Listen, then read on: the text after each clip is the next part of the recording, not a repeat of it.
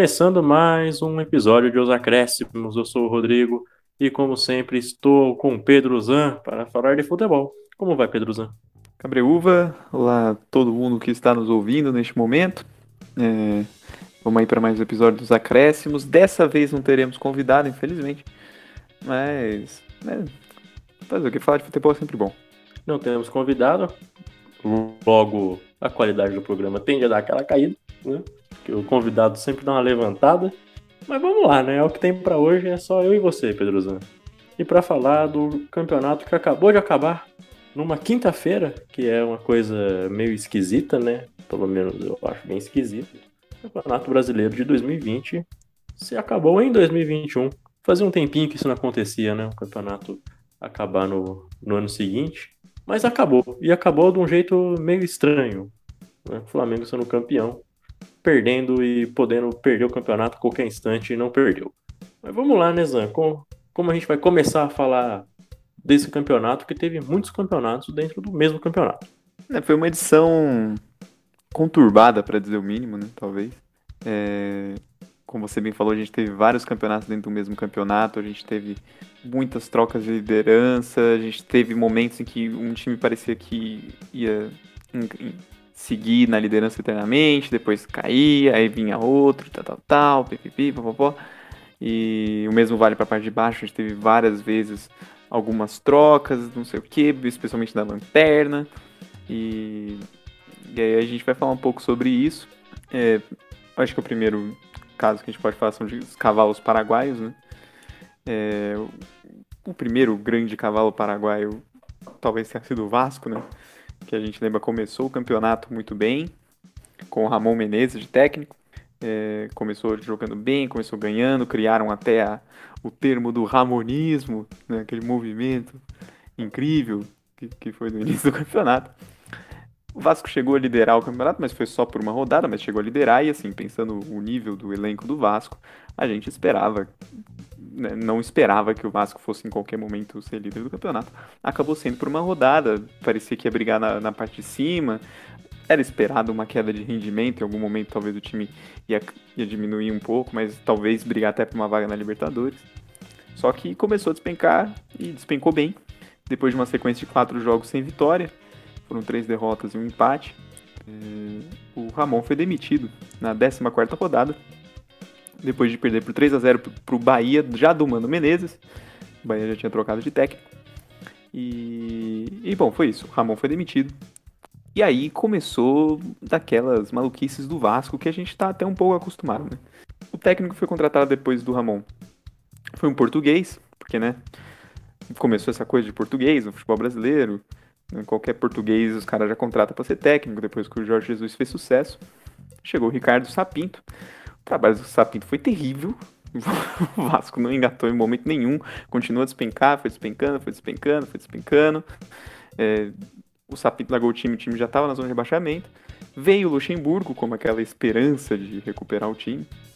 O Luxemburgo que já tinha feito um trabalho recente, né, bom no, no, no Vasco em 2019, fez um trabalho razoável, assim, razoável não, não um trabalho bom para um time que brigava para não cair e terminar numa vaga de sul-americana sem muita dificuldade para ser rebaixado.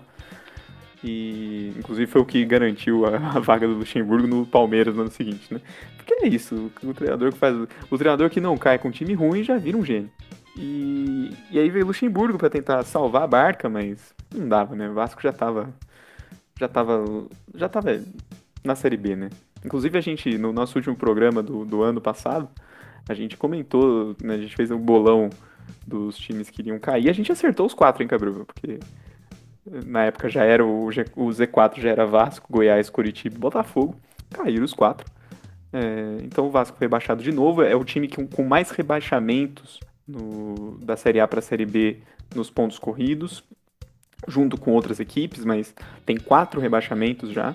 É, e parece que a crise vascaína não, não, não alivia nunca. Né? E o Vasco é tetra campeão brasileiro e tetra rebaixado, né? Um absurdo um time com o tamanho do Vasco ser quatro vezes rebaixado. Agora, e também eu... tem uma coisa, tem só uma coisinha. Pode falar. São quatro rebaixamentos muito recentes, né? O Vasco cai pela primeira vez em 2008, depois é 2014, Aí depois. Não, na verdade 2013, né? Aí depois cai de novo em 2015 e agora 2020. Então assim, demorou.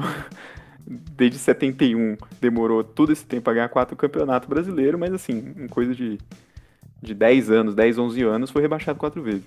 É um completo absurdo. Bem, mas o Vasco ele começou o campeonato bem e o Ramonismo que durou 14 rodadas, até a décima rodada o Ramonismo era considerado algo bom, né? A gente tem que parar de colocar o ismo aí, porque, né, eu sou a favor de que o futebol permite muita coisa. Então você não precisa botar ismo no, no final do, do nome. Não tem algo necessariamente muito novo ou muito revolucionário que mereça um, um ismo, como um dinizismo, um ramonismo, um abelismo. Não, não tem ismo, né? Tem, tem bola, né? Tem jogo, tem futebol. Mas se o Vasco foi um cavalo paraguaio e ficou uma rodada só na liderança, né? Que, mas começou bem o campeonato e teve essa, essa queda que foi inacreditável, praticamente. Outro time que foi um cavalo paraguaio muito mais digno, porque foi um cavalo paraguaio que tinha tudo para ganhar, que é o Atlético Mineiro. O Atlético Mineiro começa o campeonato batendo o Flamengo logo de cara, que era tido como o grande favorito, foi campeão. É, mas o Atlético, com muitas contratações, com o São Paulo muito em alta depois da última temporada com o Santos, e o time não conseguiu, né, Zé? O que, que deu errado nesse Atlético, será, hein? O Atlético Mineiro, ele. Assim, a, a gente fala cavalo paraguai no sentido de que o, o time somou sete rodadas como líder em todo o campeonato. Chegou a ter uma sequência de seis rodadas seguidas, toma a liderança do Inter, depois vai perder de novo pro, a liderança para o Internacional, e chega a ser o time que é, é líder quando o São Paulo vence o, e acaba perdendo a liderança de novo quando o São Paulo vence o jogo atrasado da primeira rodada, né, contra o Goiás. E aí o, Atlético Mineiro acaba ficando atrás, então é, mas o, o, é isso que você falou, assim, você tinha no Atlético Mineiro o Sampaoli, que, tinha, que vinha de um trabalho muito bom com o Santos em 2019, com um elenco mais curto, com dinheiro de investimento, contratou um monte de jogador, contratou Keno, contratou Marrone, contratou os gringos, o Júnior Alonso, o Saratio, contratou Everson, o Eduardo Sacha, foi contratando o jogador, Eduardo, depois chegou o Vargas e tal, então se tinha uma expectativa de um time milionário na mão do Sampaoli, e que lógico, teve os seus problemas ao longo do campeonato, o time teve um surto de Covid, é, chegou a perder 12 atletas, inclusive nesse período que o Atlético vai perder a liderança tem muito a ver porque o time estava muito desfalcado, mas só que depois o time não voltou a engrenar, pareceu, né? Tinha alguns jogos bons, mas tinha outros jogos ruins, né? Chegou a perder pro, pro Vasco em São Januário, é, jogando, jogando até ah, razoavelmente bem, mas assim, a bola não entrava. Tomou, tomou dois gols do Vasco em dois contra-ataques que o time acertou. Perdeu muito ponto bobo, né? E, e, e, com o tempo também você teve um, outros problemas no Atlético Mineiro que o São Paulo continuava exigindo reforços sem condição financeira, né? O Atlético, assim, Atlético Mineiro tem uma condição financeira muito boa, tem aí um, um investidor, né? A MRV está injetando bastante dinheiro no clube, é, justamente por isso a possibilidade de tantas contratações. Mas o São Paulo continuava pedindo uma contratação aqui, outra contratação ali, pipipi, pó, E, e os resultados não vinham, né?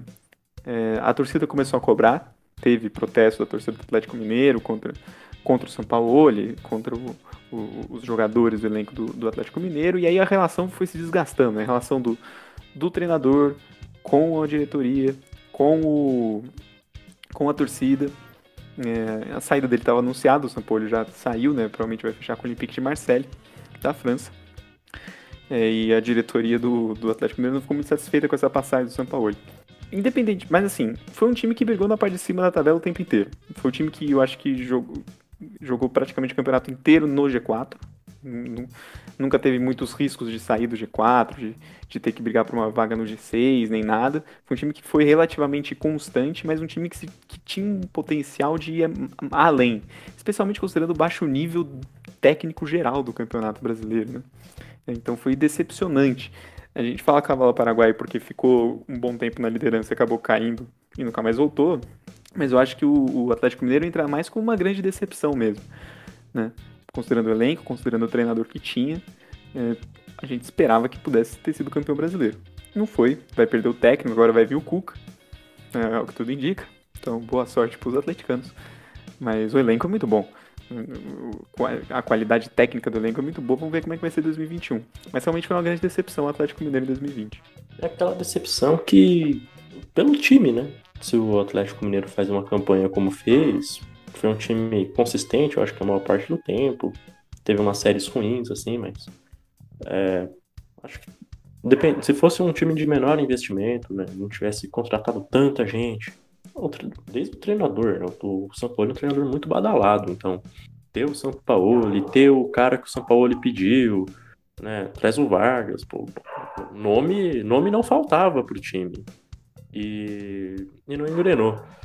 Agora, o Atlético Mineiro também entra no. Venceu o campeonato de não perder para o Flamengo, né? Ganhou do Flamengo de 1 a 0 na primeira rodada e depois aplicou uma goleada no Flamengo de 4 a 0 que parece que é, um, é uma tendência aí entre as decepções, né? Entre os cavalos paraguaios. Pelo menos é o que aconteceu também com o próximo time que nós vamos falar, que é o São Paulo.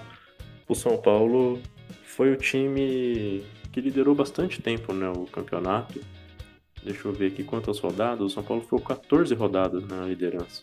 E parecia que tinha engrenado no, no momento certo. Porque o time deu uma oscilada. O São Paulo é, é uma grande oscilação, né? A verdade é essa. O time vai bem em um jogo, ia mal no outro, mas o time começou a dar uma engrenada no, na reta final do primeiro turno. E, e, o, e o, time foi começou a acreditar enquanto estava ali atrás. É, parecia que com os jogos atrasados o time conseguia encostar em, quem estava na liderança. Primeiro era o Internacional, depois o, Atlético Mineiro. E o time empatava um jogo, ganhava outro jogo, ficou não estava perdendo jogos e engrenou no final do turno, no começo do, do, do, do segundo turno. A vitória contra o Flamengo acho que foi muito emblemática, porque o time não jogou bola tanta bola assim naquele jogo. Jogou muito bem, mas jogou muito, principalmente ofensivamente, jogou muito bem, mas deu muita chance pro Flamengo fazer gol no, no, no jogo no Maracanã. E o Flamengo foi desperdiçando uma chance atrás da outra e o time meteu quatro no Flamengo. E de repente eu acho que a moral do time subiu, muita, ali o time engrenou, muitos jogos sem perder, o time foi perder só na 25 rodada. É...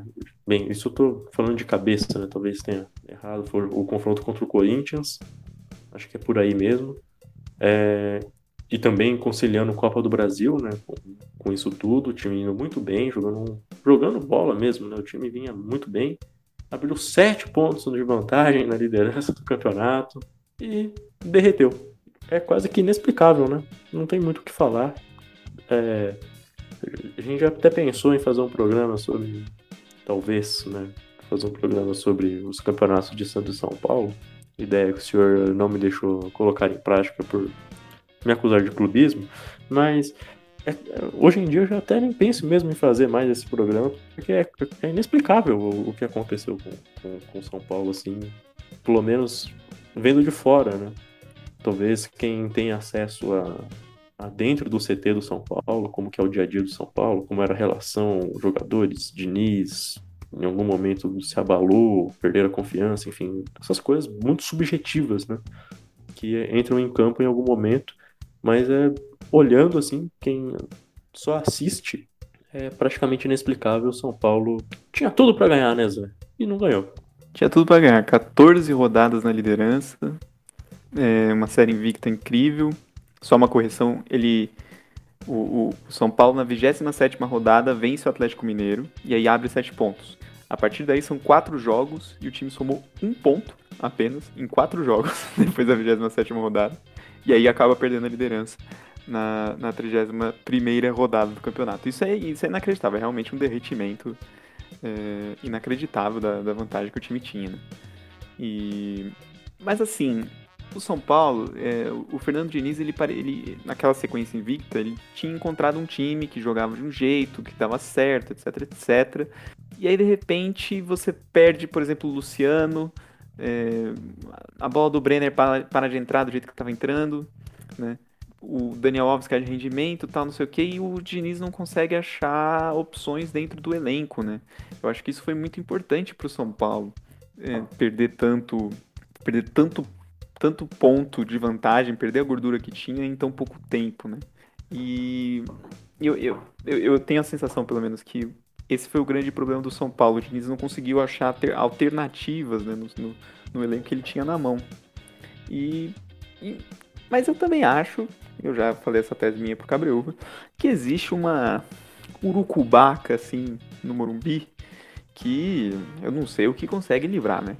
É, porque, mais uma vez, assim como foi em 2018, o time vira líder, chega a ter um momento que você acha, putz, agora vai, esse time vai vai conseguir ser campeão finalmente depois de tanto tempo, etc, etc, etc. E não vai. E não vai, o time acaba despencando. É, cavalo Paraguai de novo, né? Mais uma vez, São Paulo é o grande cavalo Paraguai do, do, do campeonato, acho que é o São Paulo. É, talvez seja o São Paulo, porque isso é incrível. Foi um derretimento muito rápido. Mas eu acho realmente que tem alguma coisa no Morumbi, porque também você viu os jogadores do São Paulo, parece que quando começa a dar errado, os jogadores do São Paulo já baixa a cabeça, não, o time não levanta, né? Demorou muito para ganhar o primeiro jogo de 2021, que é um, é um absurdo. O time era líder, de repente vira o ano e não ganha mais. E fica um tempão sem ganhar. Tem alguma coisa aí, quando começa a dar errado, tem um problema psicológico na instituição São Paulo Futebol Clube. Eu acho que esse que é o problema principal para o São Paulo não conseguir ser campeão, mesmo tendo sete pontos de vantagem na, na reta final do Campeonato Brasileiro. Eu também acho é, que tem um problema psicológico na instituição, praticamente, né? É... Não sou a favor da tese da Urucubaca. Né? Acho que tem outros fatores políticos do São Paulo que são muito ruins. É, quando eu falei da 25 rodada, eu falei que era quando o São Paulo perdeu a invencibilidade, na verdade. Foi quando perdeu para o Corinthians. O clássico que a gente achou que finalmente ia acabar o tabu de não ganhar fora de casa, né? De ganhar lá na arena. E não aconteceu.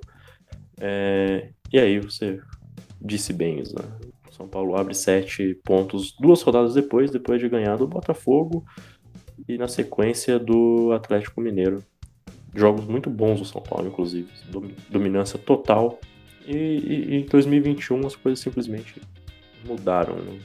O time é um dos piores, a piores, uma das piores campanhas do, do, do ano. O São Paulo venceu dois jogos, eu acho, no, no ano, se eu não estou me esquecendo ironicamente, um deles contra o Flamengo na última rodada. E, ironicamente, também o time perde para o Botafogo um, jo um jogo antes. Então é um time quase que inexplicável. Só para, inclusive hoje, né, na primeira rodada do Paulista, o time já não ganha num Botafogo de Ribeirão Preto, que é um time horroroso, o time acabou de cair para Série C. É, enfim, esse é o São Paulo 2021, é um São Paulo complexo. Né?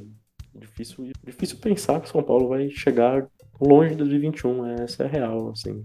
Tem uma esperança aí, mas o São Paulo que termina a temporada, né, já nesse ano, é um São Paulo muito, muito estranho animicamente, né? O time até cresce em jogos decisivos. O jogo contra o Flamengo, por exemplo, é uma prova disso, mas num geral, assim, é muito, muito estranho o time do São Paulo.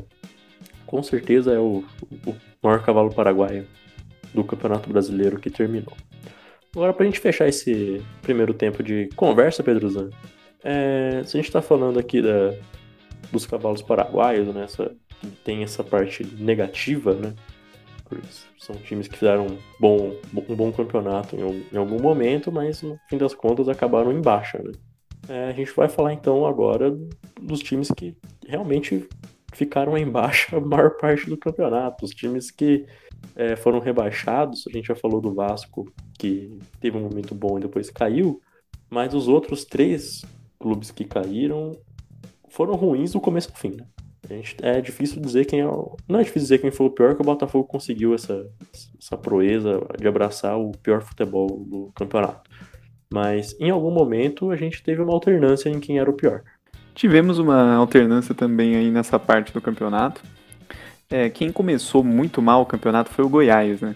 Lógico que o Goiás também teve um problema logo no começo do campeonato com muitos casos de Covid, mas foi um time que ficou a maior parte do campeonato na lanterna. Só foi se deixar a lanterna do Campeonato Brasileiro na 27ª rodada.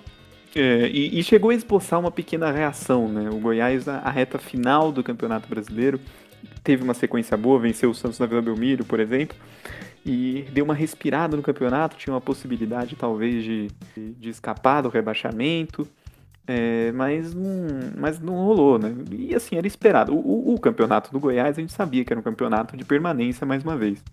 Teve muita troca de técnico também, o que é sempre um problema. Terminou inclusive com o treinador o interino, né, pra, na competição. Foi com ele que teve essa pequena arrancada. Mas em nenhum momento, desde o começo do campeonato, parecia que o, o Goiás ia conseguir se, se, escapar de verdade, né? Essa arrancada foi um pouco ilusória, talvez, né? É, e a gente foi um dos times também que a gente colocou como um time que ia cair logo no, no final do ano passado. E quando ele deixa a, a, lanterna, quem assume a lanterna é o Curitiba, que é o time que vai terminar o ano é, na lanterna. E o Curitiba é uma pena, porque o Curitiba, é, a gente sabe que é um time muito tradicional, um time que já foi campeão brasileiro, e só que é um time que nos últimos anos é muito ioiô, né? Sobe, cai no mesmo ano depois que subiu, aí depois briga lá de novo, talvez suba de novo. É um time que não tá conseguindo mais se manter por um tempo no, na Série A, e a gente contrapõe isso ao, ao exemplo do maior rival, o Atlético Paranaense, que está muito tempo na Série A, fazendo boas campanhas, indo frequentemente para a Libertadores da América. A, a, situação do Curitiba é muito ruim, né? É, e, e, já tem um tempo. É, foi um time que terminou o ano na lanterna do campeonato. É, depois disso não, não consegui, em nenhum momento esboçou de verdade uma recuperação. É, inclusive tem um vídeo do, do Biratan Leal que ele comenta sobre, sobre isso, né, de que o problema do Curitiba não é cair, é, é, como voltar, né, porque a situação do Curitiba não é fácil, e como que você volta e se mantém na Série A, né, é, que, que, é algo que está faltando pro, pro Coxa, né, infelizmente. Ser mais um ano na Série B, acho que é o terceiro rebaixamento do Coxa no, no, no, no período dos pontos corridos. Então, vamos ver. É, são dois, mas são dois times aí que desde o começo a gente esperava que iam ser. que iam brigar para não cair. E é isso. Infelizmente, quatro times caem. Né? Agora, o Botafogo eu acho que é a, é a coisa mais trágica do campeonato. Porque o Botafogo ele teve aquela virada do ano, 19-20, que foi quando o time vira sociedade anônima, Aí você tem aquela.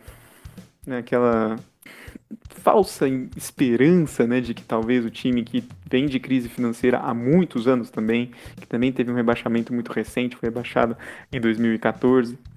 É, você tem essa crise permanente no Botafogo já há muito tempo, e aí vem essa possibilidade de você conseguir investimento, talvez sair da crise, passar a gestão para um, aquela coisa de gestão profissional, que foi algo que a gente comentou lá na, no episódio sobre a Série B, né? Que o Gabriel comentou sobre o Botafogo de Ribeirão Preto, né? Que também passou pelo mesmo processo. É, nunca deu certo de verdade, né? Teve, um, teve aquela maluquice no começo do ano de contratar o Honda, depois contrata o Calu, mas que foram dos jogadores que nunca encaixaram. O Calu jogou muito mal no Botafogo. O Honda ele não foi tão mal assim, mas também não, não foi tão bem. Parecia um cara que não queria chamar muita responsabilidade, tava muito. Não, não, eu acho que não, não sabia o, onde ele se enfiou, né? Logo quando ele aceitou o negócio. Depois que ele foi caindo a ficha, falou, putz, melhor, melhor eu partir, né? É, inclusive, ele abandona o time no meio do caminho, é muito criticado por conta disso. E o Botafogo passa também por vários técnicos, né? E começou a temporada com o Valentim, é, teve o Altuori, e aí, que, que, é, que foi um, um, breve momento que o time parecia que ia avançar, chegou a eliminar o Vasco na Copa do Brasil, mas depois foi despencando de novo. Aí veio aquela contratação do Ramon Dias, que foi maluquíssima. Contrataram o Ramon Dias, né, o argentino Ramon Dias, chegou a treinar a seleção paraguaia numa Copa América.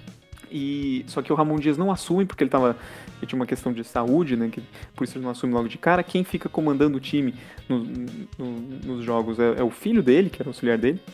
E assim, quatro rodadas depois, o Ramon Dias nem pisou na, na, na lateral do campo, o Ramon Dias foi demitido. Para trazer o Eduardo Barroca, que foi o treinador já do Botafogo lá atrás, é, no, no, ano que o Botafogo também quase foi rebaixado. E o Barroca não, não conseguiu fazer nada também. Lógico, o elenco do Botafogo era terrível de ruim, terrível de ruim. E o, e o Barroca não, não é um treinador que conseguiria tirar muita coisa daquele time. Já mostrou que não era um treinador que conseguiria tirar, né? Foi demitido do Botafogo lá atrás por um motivo. Uma decisão totalmente maluca da diretoria do Botafogo, né? Demitiu o Ramon Dias tão rápido para depois contratar o, o, o Barroca. Chegou a ter uma sequência de, assim, 13 derrotas em 14 jogos. É, foi, foi uma campanha desastrosa. Quase foi uma. É, é uma das piores campanhas da história dos pontos corridos, né? Acho que não, não terminou como a quinta pior, mas teve um momento que poderia ter sido a quinta pior campanha da história dos pontos corridos. É, só, só, só, o São Paulo para perder pro Botafogo, você me perdoe, ou o Cabreúva. Mas assim, o time, o time terminou a competição com 27 pontos, sabe? É, o time bateu 30 pontos. Um saldo de menos 30 gols. O time fez 32 e levou 62. É, realmente é um momento muito difícil do Botafogo. E a gente vai ter aí uma Série B é, recheada de times grandes, né? Já tem o Cruzeiro, que não subiu, Vasco e Botafogo, mas também você tem outros, outros times que já foram campeões brasileiros, como o Curitiba e o Guarani, que estão lá. Vai ser uma Série B muito disputada, provavelmente. E assim como o Cruzeiro não subiu nesse ano, eu não duvido o Botafogo na situação que tá, na situação financeira que tá e a situação técnica que tá, né? O elenco do Botafogo, você olha para o elenco do Botafogo, você não vê muita muitas ilhas de qualidade técnica. Claro, é um time que vai ser muito jovem, vai ser comandado pelo Marcelo Cabo, que é um cara que conhece mais o, o, o campeonato, né? Mas, assim, é, Marcelo Cabo, perdão, é o, o, o Chamusca. O Marcelo Cabo é o do Vasco. O, o Chamusca, que foi quem um cara que, que a gente comentou no episódio da Série B, que fez um trabalho muito bom no Cuiabá, que foi um, um grande responsável pelo acesso do Cuiabá. Ele que vai ser o técnico do Botafogo nesse ano. Vamos ver como é que vai ser, mas eu não duvido o Botafogo não subir nesse ano, não. Eu também não duvido, só fazer uma correção. Você falou que o Botafogo passou pelo processo para virar um clube empresa. O Botafogo começou a fazer isso, a esboçar né, o plano, só que não virou, né? Até porque o Botafogo aparentemente tinha que levantar 250 milhões em capital para fazer essa transição e o clube, obviamente, não conseguiu levantar esse investimento aí de 250 milhões e o projeto tá meio que parado. Então o time tem, tem esse projeto, tem tinha uma pessoa que comandava que é o Laércio Paiva. Eu, eu confesso que não, não sei exatamente qual ramo ele atuava, mas ele era o, o, a cabeça forte, né, o cara que conduzia o Botafogo para esse plano de SA. E ele já pulou fora agora, que quando o clube anunciou que não conseguiu os 250 milhões que, eram, que era necessário, ele já, já não está mais na liderança do, do projeto, agora já tem outro cara que vai comandar isso aí, e não sei como que o Botafogo vai fazer, mas por enquanto o Botafogo continua como um, clube associativo como os outros. É, eu não, vou me alongar muito mais, acho que você já falou tudo o que tinha para falar do Botafogo. É, uma pena a situação do Botafogo, né? Vai jogar a Série B. A gente já está se estendendo muito nesse primeiro tempo. Vamos para o nosso intervalo para falar de bizarrice.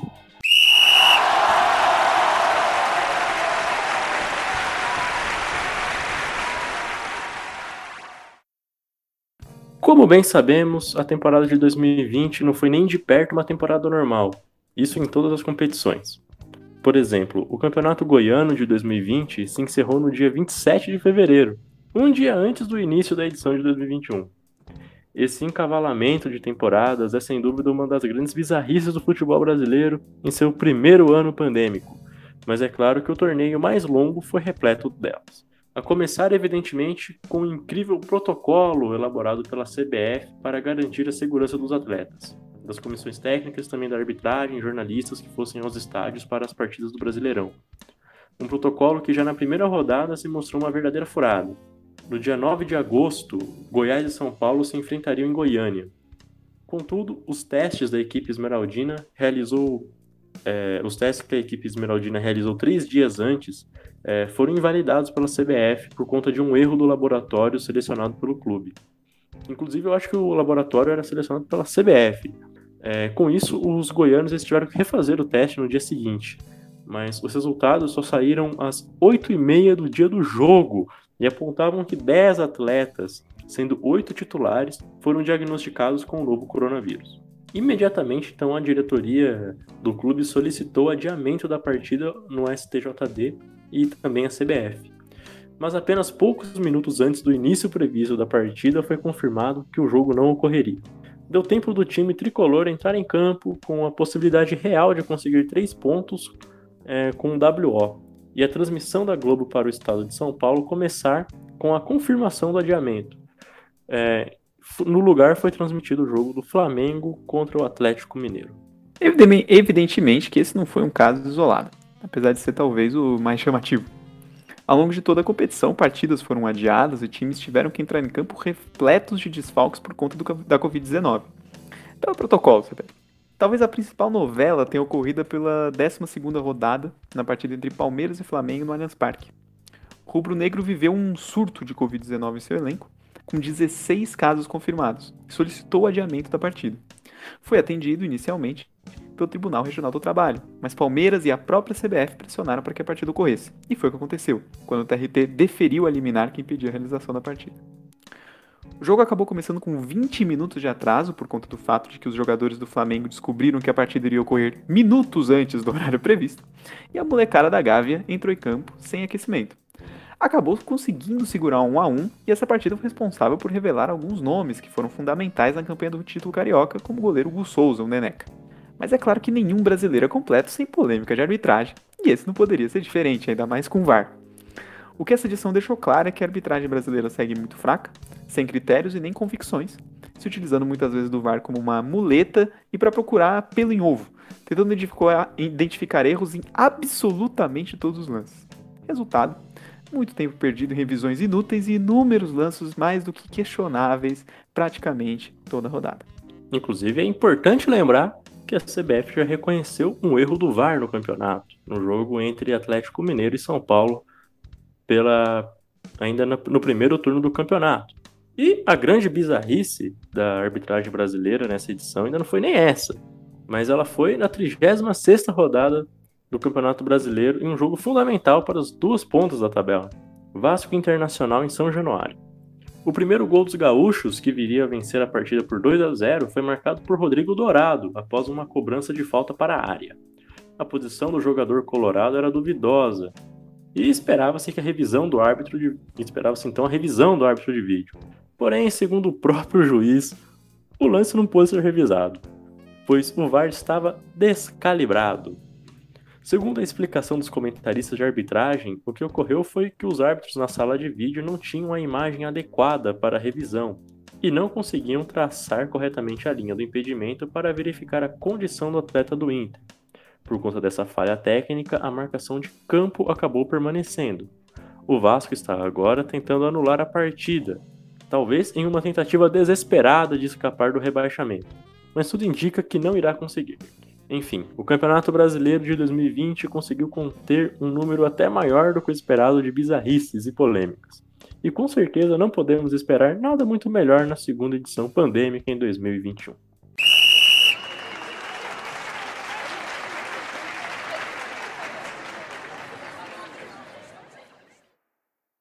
Voltando para o segundo tempo de conversa aqui entre eu e Pedro Zan, depois desse belo intervalo, né, onde a gente viu a quantidade de bizarrice que teve nesse, nesse campeonato brasileiro, que inclusive a gente nem detalhou muito as bizarrices, só mencionou, porque senão era um.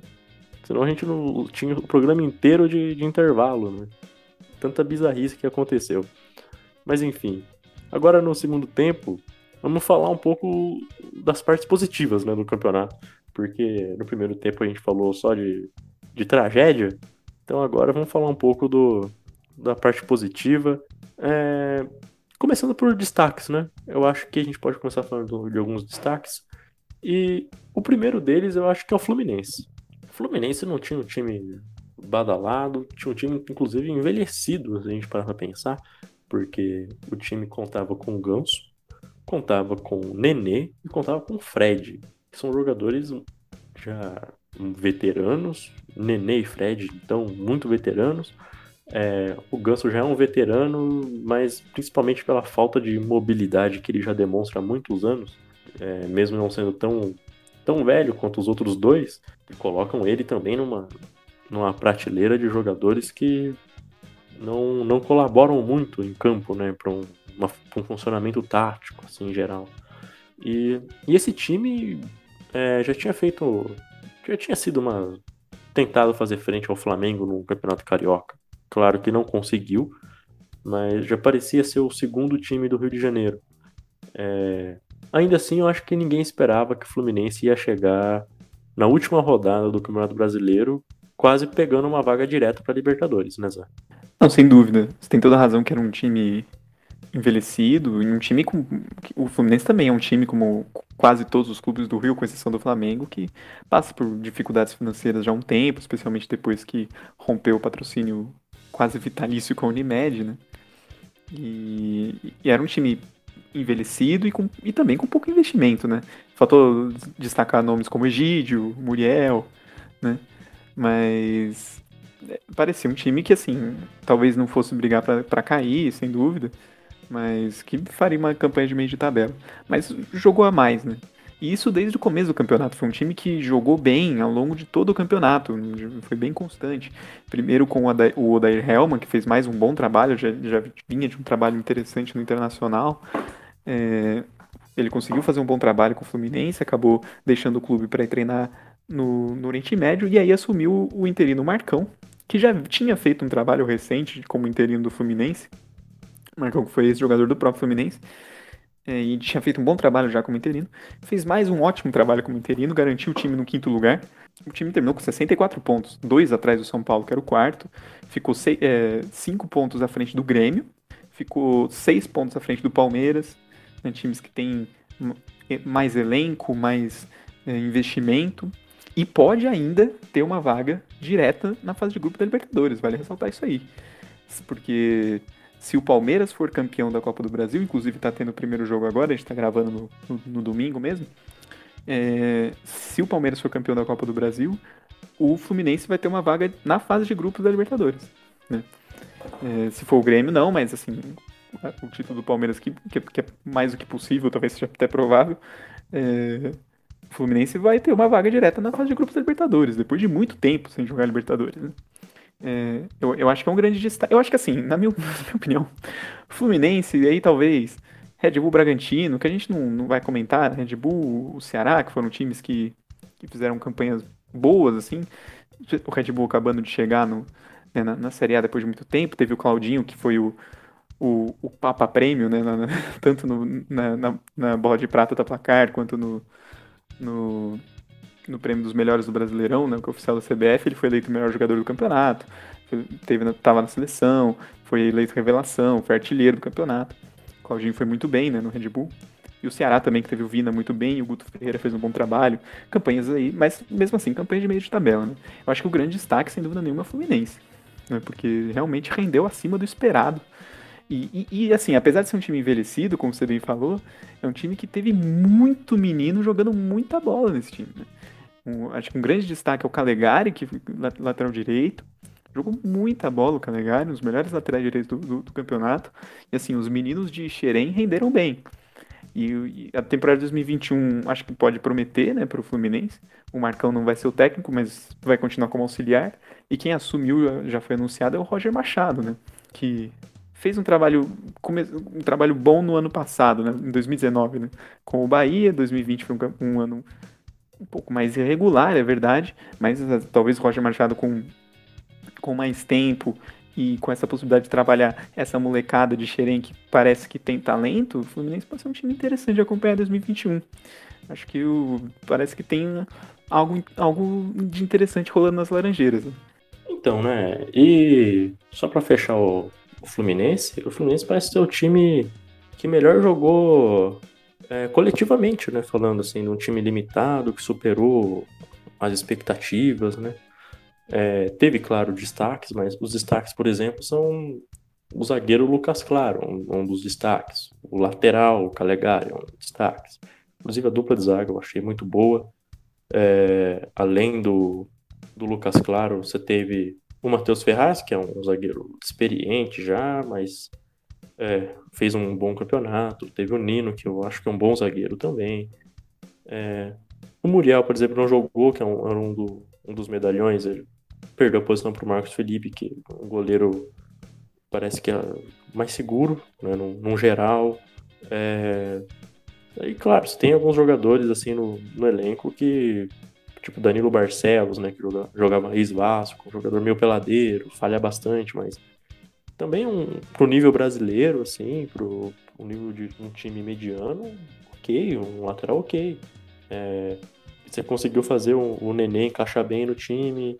É, tem o Luca, que era meio, meio titular, meio reserva. Caio Paulista, que é um, um bom atacante. Enfim, outros meninos que jogaram bem. O time coletivamente foi bem.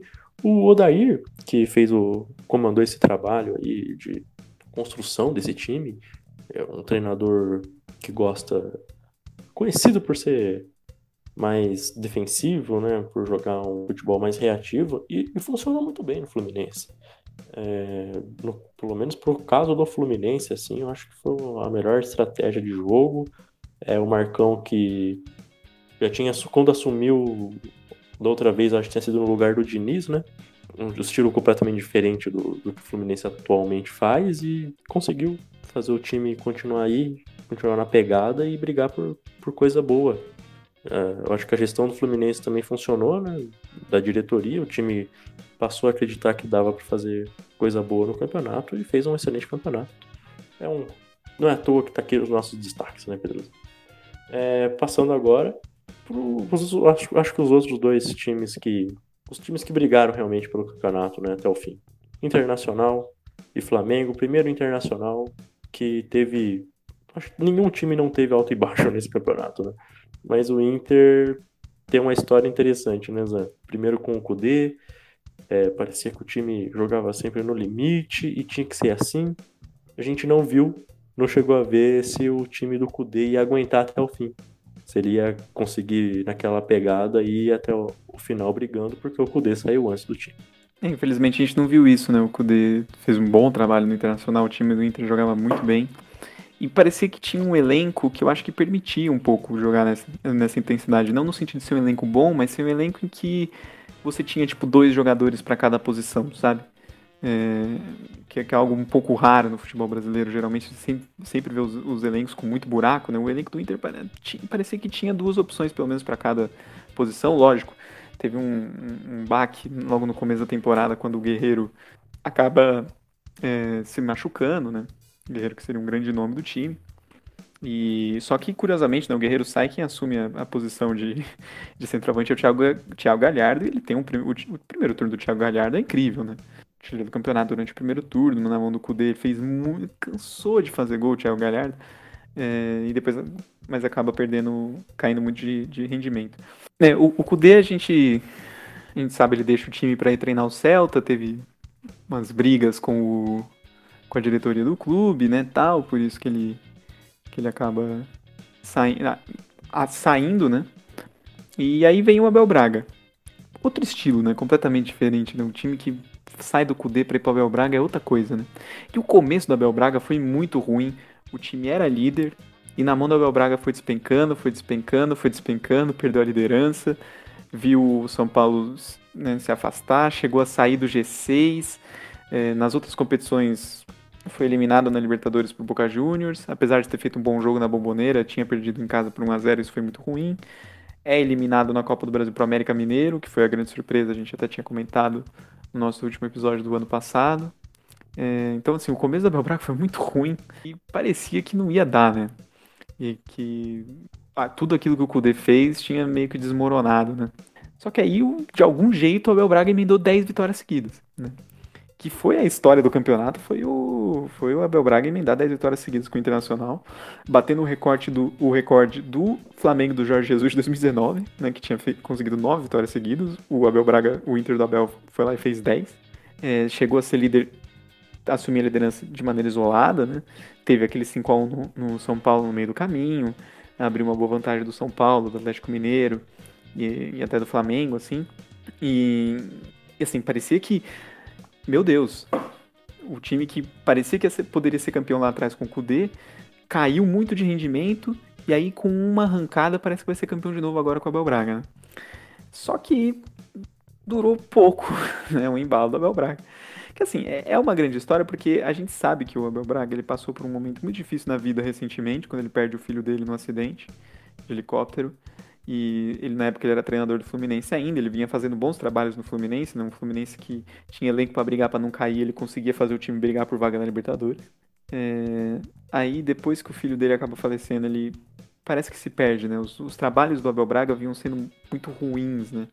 Ele teve um trabalho no, no Flamengo que foi um pouco né, ambivalente, no sentido de que ele foi meio que o responsável por montar o time do Flamengo que vai ser campeão, mas ele parecia que não fazia o time render daquela maneira né, em 2019.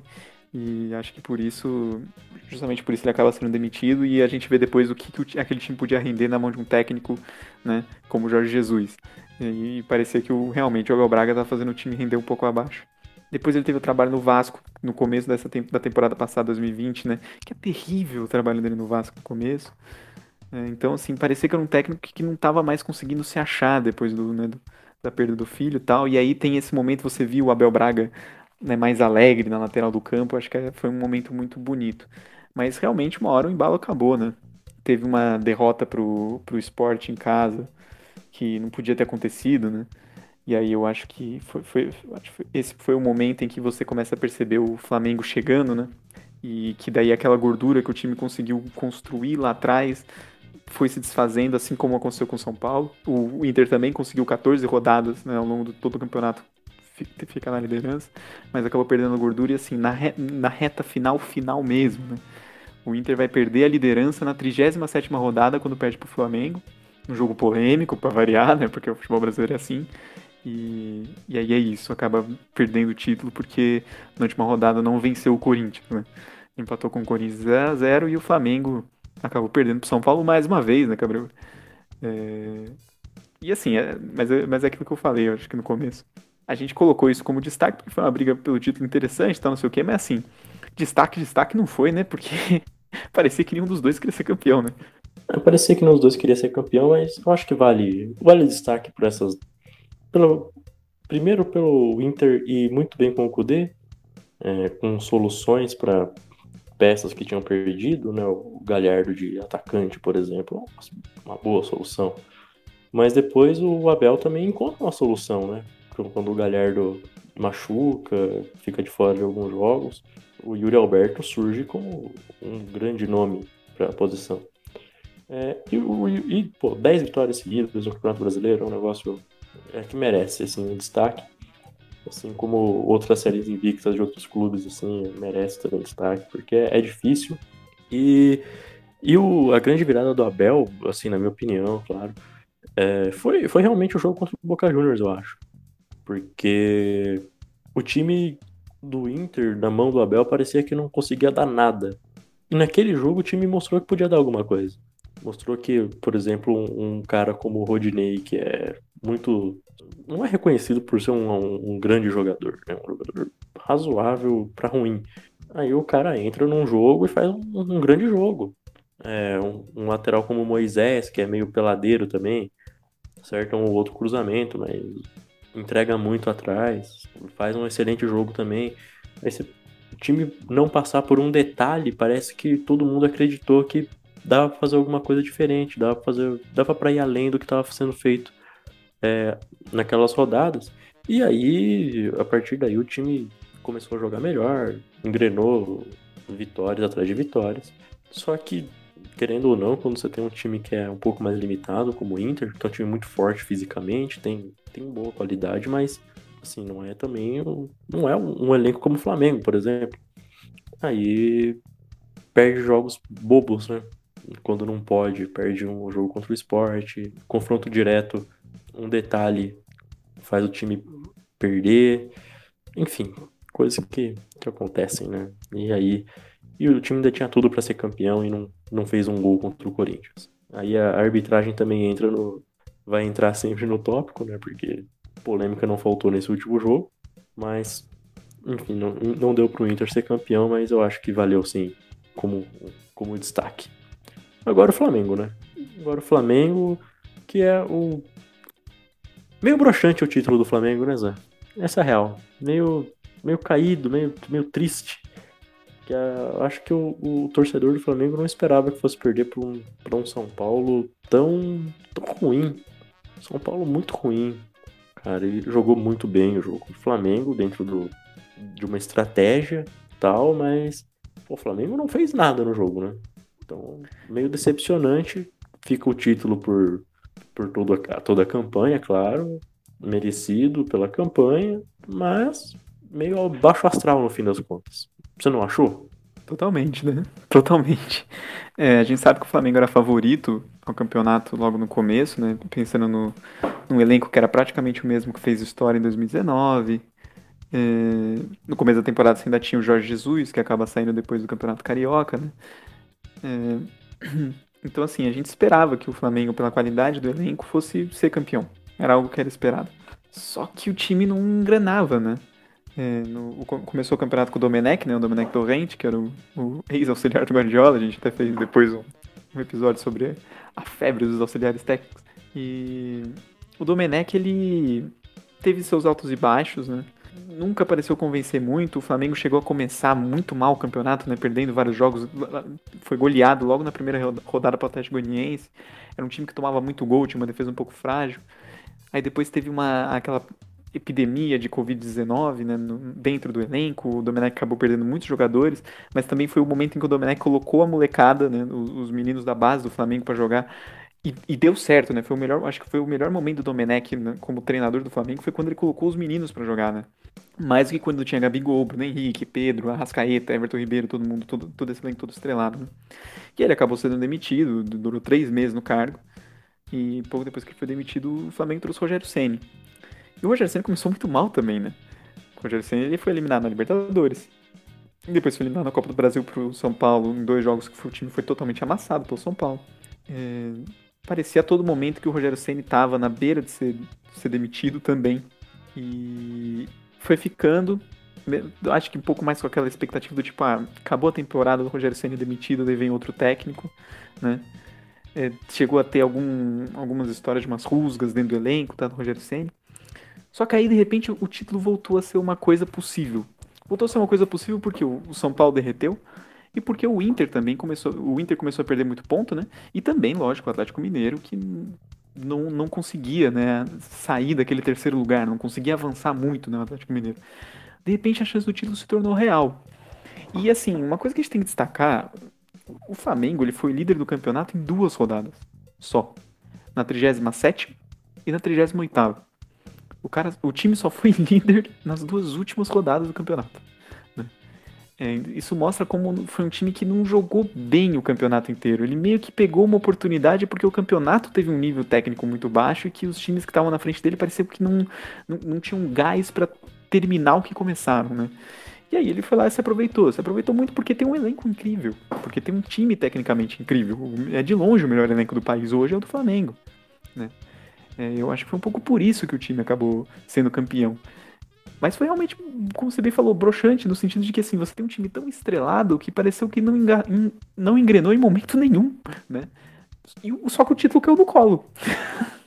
o título caiu totalmente no colo. Ganhou um jogo fundamental que foi, foi o confronto direto contra o Inter, foi o jogo que assume liderança. Né? Tinha que ganhar.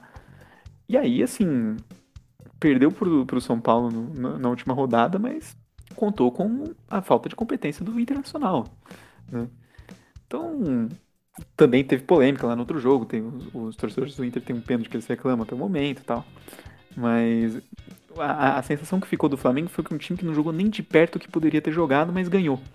Porque talvez por ser o melhor elenco, ou talvez porque os outros times não, não, não tinham gás mesmo. Né? Então, justamente, eu concordo com você. Foi um campeonato muito. O, o título do Flamengo foi meio triste, mas o campeonato como todo foi triste, né?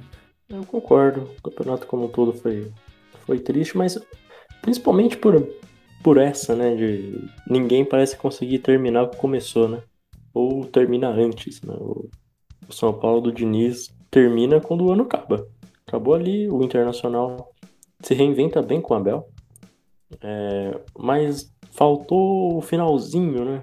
E, e o Flamengo não ia fazer uma temporada tão espetacular quanto foi a última, porque aquela última é uma coisa completamente fora da curva. Com todo mundo jogando muito, talvez a melhor temporada das suas vidas. Assim, o Bruno Henrique, por mais que fosse um bom jogador, é, inclusive pedido pessoal do Abel Braga pro Flamengo, é, não era, não é o, aquele jogador espetacular que foi na mão do Jorge Jesus um, dois anos atrás. Não era esse cara. Sempre foi um bom jogador de ponto. O Gabigol sempre foi muito destaque, mas o tanto de jogo que ele colocou debaixo do braço, Sim, era um, também um nível que ele não fez essa temporada. O Gabigol não é o dono do Campeonato Brasileiro. Você fala, nossa, o Gabigol mandou no campeonato. Fez 14 gols, enfim, sempre um jogador bom como o Gabigol sempre vai fazer gols quando precisa.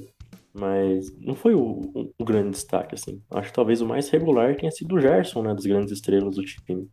Porque até o Everton Ribeiro, que começou muito bem a, a temporada, e o Campeonato Brasileiro também, é, até o Everton Ribeiro deu, um, deu uma caída grande no, no meio do, do, do, campeonato. E então foi esse Flamengo meio desinteressado quase, né? Meio que perdia uns jogos, jogos bobos, nunca engrenou, parecia que não engrenou com ninguém, né? Não engrenou com o Torrent, depois não engrenou com o Rogério e mesmo assim foi campeão. Engrenou, não dá pra dizer que não engrenou, né? Porque enfim, foi campeão no final, ganhando os jogos que precisava ganhar. Não todos, o último precisava ganhar, não ganhou, mas não precisou. É, mas fica assim, fica essa ideia de, de, que o time ficou devendo, mesmo tendo sido, sido campeão. Mas ainda assim, é o, acho que é o primeiro bicampeão, né? Desde o do tri do São Paulo. Acho que foi o primeiro que engatou dois seguidos, né? Na verdade, não, né? Teve o bi do Cruzeiro, do Marcelo Oliveira. Verdade. 2013 Verdade, teve o bi do Cruzeiro. Obrigado por me lembrar, eu tinha esquecido do bi do Cruzeiro. É.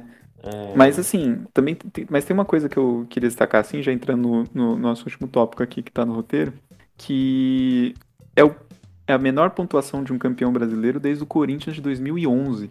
Esses 71 pontos do Flamengo, né? O, o Corinthians de 2011 também somou 71 pontos no campeonato e também foi campeão na última rodada sem vencer. Ele empata o derby contra o Palmeiras, só que conta com o fato que o Vasco não, não faz a sua, a sua parte no, no, no seu jogo e acaba sendo campeão, né? É, e assim, a gente viu uma sequência de 2014 para cá, né? 2014 o Cruzeiro bateu 80 pontos, 2015 o Corinthians bateu 80 pontos, 2016 o Palmeiras bateu 80 pontos, 2018 o Palmeiras também bateu 80 pontos e em 2019 o Palmeiras bateu no, o Flamengo bateu 90. A exceção aí é o Corinthians de 2017 do Carilli, mas que é o time que faz o melhor primeiro turno da história dos pontos corridos, acaba caindo bastante no segundo turno, mas como tinha muita gordura, é campeão mesmo assim e soma 72 pontos. Mas eu acho que isso fala alguma coisa do, do baixo nível técnico do Campeonato Brasileiro mesmo, né? Só a gente vê, assim, como que o campeão somou poucos pontos, como que, assim, parecia que ninguém, como, como eu tinha falado, terminava o que começava, né? Era sempre aquela coisa. É, surgiu né, essa coisa no, no, no, na internet, né, especialmente, que ninguém quer ser campeão brasileiro, porque parecia que ninguém queria mesmo, ninguém ia lá. O, o São Paulo, depois de, de uma sequência incrível, invicta, é, perde, desmorona, não ganha em 2021 e acaba ficando fora da briga pelo título. O Internacional tem uma arrancada incrível, aí perde pro esporte em casa, começa a empatar, não começa a deixar de ganhar jogos, começa a ver a vantagem diminuindo, etc. Parece que ninguém queria ser campeão brasileiro. O nível técnico foi muito baixo mesmo. É, o Grêmio teve um campeonato muito abaixo, o Grêmio que é um time que a gente sempre espera muito. Então, assim, acho que essa pontuação do Flamengo, a maneira como o Flamengo foi campeão, perdendo o seu último jogo, ela termina muito bem é, como foi fraco esse Campeonato Brasileiro mesmo. O nível técnico do Campeonato Brasileiro desse ano foi muito fraco. E eu acho que a gente pode falar que isso tem muito a ver com a pandemia, né? Não só por uma questão de que os jogadores, eles... Teve, a gente teve vários desfalques por conta da doença, mas... Mas assim, e, e pelo fato do, do, calendário, etc, etc, é, no geral o campeonato foi tão apertado, tão confuso, tão rápido parecia que as coisas aconteceram. Né? O campeonato começou, gente, o campeonato começou em agosto, acabou em janeiro. A gente nunca teve um campeonato brasileiro durou tão pouco. é, é, é, algo inacreditável, assim. Quer dizer, acabou em fevereiro, né? Acabou em fevereiro. Assim, foi muito curto o campeonato. Muito curto. Né? E eu, eu acho que essa coisa muito condensada de jogos e, e é, isso atrapalhou muito, de fato, o rendimento assim, do, do, dos times. Então, é, foi um campeonato muito fraco, né? Foi um campeonato muito abaixo da média. É, e não sei quais são as perspectivas daqui para frente. Também assim, muito de troca de técnico, quase todos os times, quase todos os times do, da parte de cima da tabela trocaram técnico. O único, o único que não trocou do G4 foi o Atlético Mineiro. Então, pô, o campeão trocou de técnico, sabe? Então, assim, é, foi um campeonato bem abaixo da média, né? Foi um campeonato bem abaixo da média. É, sobre isso que você está falando, é, o Flamengo acabou tão. Foi campeão, mas acabou tão nessa de em baixa, né, o nível técnico, sem ter um domínio de fato, que ano passado a gente pensava, né? Que o Flamengo podia meter uma hegemonia no, no futebol brasileiro. Nesse, nesse, nesse ano a gente nem pensa, né? Pensando em 2019, né? Claro. Esse ano a gente nem, nem pensa, já vê outras equipes com, com chance de, de título grande, assim, para os próximos anos, assim. Como o Atlético Mineiro, tem forma tá gastando bastante, o Palmeiras, que agora é campeão da Libertadores. É, você não vê mais o Flamengo em outro patamar, né? Como, como era o meme. Então, acho que isso também diz muito sobre o, o, o nível técnico, né, no geral. Mas eu vou, vou puxar o fim do programa, né, Zan? Já falou bastante, já, já tá ficando tarde. É, por favor, seus acréscimos. Não, acho que de acréscimo é, é isso. Vou agradecer todo mundo que ouviu o nosso mais esse episódio. É um episódio um pouco triste, né? Não só pela falta de um convidado, mas também porque o campeonato foi triste. Eu acho que o campeonato, esse campeonato, acho que no fim não merecia muito convidado mesmo, viu, Gabriel? O campeonato foi tão. Foi tão modorrento que, que eu acho que é, até bom não, não, não, ter tido um convidado, viu? Porque não, tinha, não teria muito o que falar. O campeonato foi muito fraco. Espero que 2021 seja melhor, mas eu não tenho muitas expectativas para isso. É, mas acho que é isso. Sigam a gente no, nas nossas redes sociais, comentem sobre esse episódio se vocês quiserem. E até daqui 15 dias. Bem, eu, eu acho que tá faltando aquela, aquele desejo das coisas voltarem ao normal, né? Nunca foi tão grande.